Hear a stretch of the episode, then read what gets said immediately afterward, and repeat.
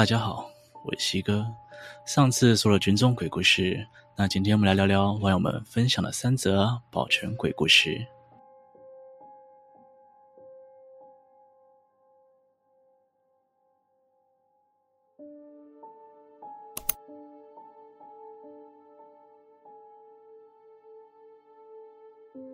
年轻时在某山区代班过一阵子，那时候还是菜鸟。夜班执勤的老鸟是一个很资深的老大哥，姓黎。那阵子因为有事，请了当时还是菜鸟的我来支援夜哨。他千交代万交代，夜班执勤时千万不可以打瞌睡，尤其是凌晨两点三十到三点十五。那时候的某某社区在这时间寂静荒凉的跟什么似的。年轻时的我一听，当然不当一回事，心想这跟一般鬼故事的套路一样嘛。于是问资深前辈：“这里是不是闹鬼？”李大哥说：“哎，别想太多，是住户会来抓。”于是，在凌晨两点三十到三点十五，我还真的在监视器的分隔画面里看到一个人，一个穿红衣服的欧巴桑，在夜里乱走，一边走一边讲话，但他却诡异的一直在笑。于是我把事情告诉早上要交接班的同事，早班的同事却表现不意外的对我说。你如果打瞌睡，他突然站在哨所玻璃窗前，露出诡异的笑，盯着你看哦。我自然听得毛骨悚然，但心里也只是想：好奇怪的人哦。最后两天带班时，因好奇心作祟，我特别注意，特别注意凌晨两点三十到三点十五时的监视器。果不其然，看见那个红衣欧巴桑。我还用了当时新买的 Sony Ericsson K750i 手机对着监视器一幕录影。就在录影的时候，监视器画面里的欧巴桑人明明还在社区其他角落，而且位置离哨所有些距离。就在这时候，我意识到有人站在桌子旁的玻璃窗外。我转过头一看，居然看见了他，正站在那里，且紧隔着纱窗，露出诡异的笑。不过双手还持着手机，正录着监视器画面，而他居然已经站在我面前的纱窗外。当时这位欧巴桑脸色发青的，一直对我笑。这就像日本裂嘴女一样，笑到快裂到耳垂附近。当时我整个吓到僵在那里不敢动。随后他什么也没说就不见了，留下满是惊吓的我站在原地发呆了许久。这故事我也分享给我的朋友听，朋友听完后问我：“啊，就这样啊啊，他他是不是只是一般的精神病啊？”我回答他：“不可能，他在我眼前突然消失，不可能是人，而且他还一直在滴水。”我的职业是夜班保全，而且是一个机动代班保全，因此我必须每天都要在不同的暗场上班。在我的保全生涯当中，发生过太多的灵异事件。长辈都说，因为人在倒霉的时候比较容易撞鬼。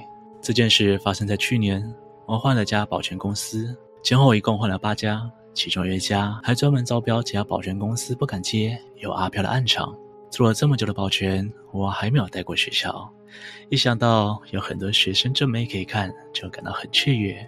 起初刚上班的时候，因为还有学生在上夜校，在交代勤务方面也没有什么事。当学校的学生跟老师及教务处的人都下课了以后，驻点的夜班保全跟我讲了一些事。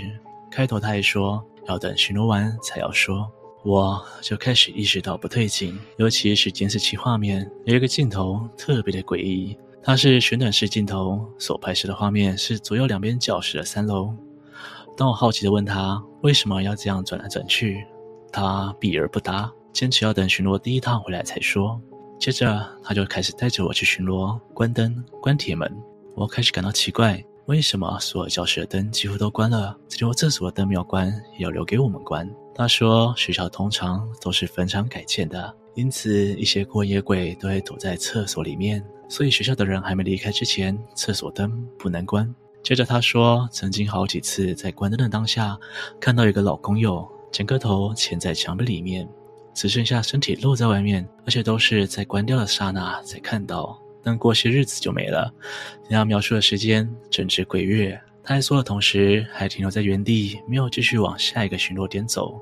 在他是前辈的情况下，我直接毫不客气地跟他说。你可以讲快一点啊！你只要告诉我巡逻卡点在哪啊，什么门要关，什么灯要关就好了啊，其他可以等到回到警卫室再说吗？然后这里观众一定会觉得他是在戏弄我这个新人，但事实就是曾经来这边代班过的人都再也不来了。而且他才刚讲完没多久，我和他刚巡逻过的地方，明明已经关掉了厕所灯，又亮了。我们只好走回去再关一次灯。正当回到那的时候，厕所旁的那间我也不知道是什么的教室，一个女学生的脸贴在教室的窗子往外看。我赶紧将视线挪开，往别处看。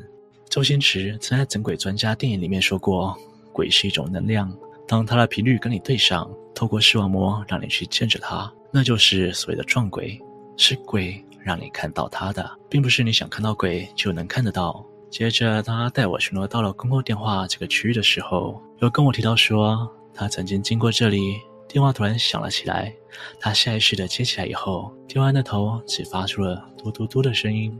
他也不以为意，就顺手把电话再挂回去，还耳提面命地说：“现在如果我也遇到这种情况的话，不用大惊小怪。”此时此刻，我心里面一直在想，这个老家伙怎么感觉他越讲越扯？这种日本电影《学校怪谈》曾经出现过的情节，怎么都被他遇到了？当巡逻完整座校园，见习告一段落，终于回到警卫室以后，我看出了那个镜头为什么要这样拍照时，因为那个画面就是刚刚经过时，我看到有女学生临帖的地方。回家后，我跑完找到了当时媒体封锁到的消息，那个情报来自于 PTT 学生的分享。在镜头拍到的那个画面，曾经有女学生长期受到同学霸凌而跳楼，也就是说，每天到了同一个时间，监视器就会出现他在跳一次的画面。由于这个夜班保全是在宫庙长大的，因此其他的代班才会一直出事情，而他都没有事，他早已司空见惯，习以为常了。大约在六七年前，我在某间保全公司任职夜班机动保全员。某夜，接收警报任务，前往彰化县偏乡地区某国中查看巡视警报缘由。到了目的地后，车会出发警报位置是学校大礼堂，便晃着手电筒往那里而去。礼堂年久失修，破破烂烂的，黑夜中像极了鬼屋。我甚至不需要去职员办公室找大门钥匙，直接能从窗户翻进。一跃入礼堂，一眼便判断出是风大吹起的窗帘布幕干扰了红外线，发出警报。我晃悠的过去，将整排的窗帘布撩起，打结固定。就在弄到半排中央窗户时，一歌声在我身后响起。转头没人，歌声也戛然而止。应该是错觉吧？我想了想，回头继续鼓捣窗帘，但歌声再次响起，是女生，很近。几乎快贴在背后了，此时我汗毛一竖起，心想：靠，不会吧，又遇到了。望向窗户玻璃，试图用微弱的绿色逃生照明灯光线查看身后，黑暗中透着幽光，看不出有啥。仔细听，也分辨不出唱的是啥。唉，缓缓地从口袋掏出手机，拨通休假老鸟的电话。哎，老慧啊。你们某某国中大礼堂是不是有出过事啊？哦，你在那哦？礼堂二楼音控室别上去哦，有鬼！以前有个合唱团女学生在那里为情自杀而亡。靠，她现在搬到一楼住了，就在我背后唱歌啊！嗯，自求多福喽。随后就挂了电话。我瞬间开启嘴炮模式。呃呃，姐，我叫你姐行不？别别别闹了哈，我们我们无冤无仇，我只是路过来工作的，我我很可怜，上有老父老母小幼子，你是不是想要听众啊？啊嗯，说真的唱的还不错啊，就是有个缺点，我听不懂谜语，嘴上干话，手上加快动作，把窗帘处理好。哎，呃，小弟工作完先撤了哈，啊，你继续唱，我就不不打扰您练歌了，告辞。脚底抹油的我赶紧跑离那里，隔日休假。换个菜鸟接替我情绪。当夜菜鸟来电，呃，学长，昨晚你撞鬼的那间又响警报啦，呃，怎么办？我好怕哦，我我不敢进去查看啊。哎，别怕，他只是想要听众鼓掌而已啊。哦，对了，不要喊 uncle。今天的故事分享到这边，你们想要听其他职业的鬼故事，或者有更多的保全鬼故事要分享吗？欢迎在底下留言告诉我哦。如果喜欢我的频道，请记得帮我按赞。订阅、分享，并且开启小铃铛，才会做我最新上片的通知哦。我是西哥，我们下次见。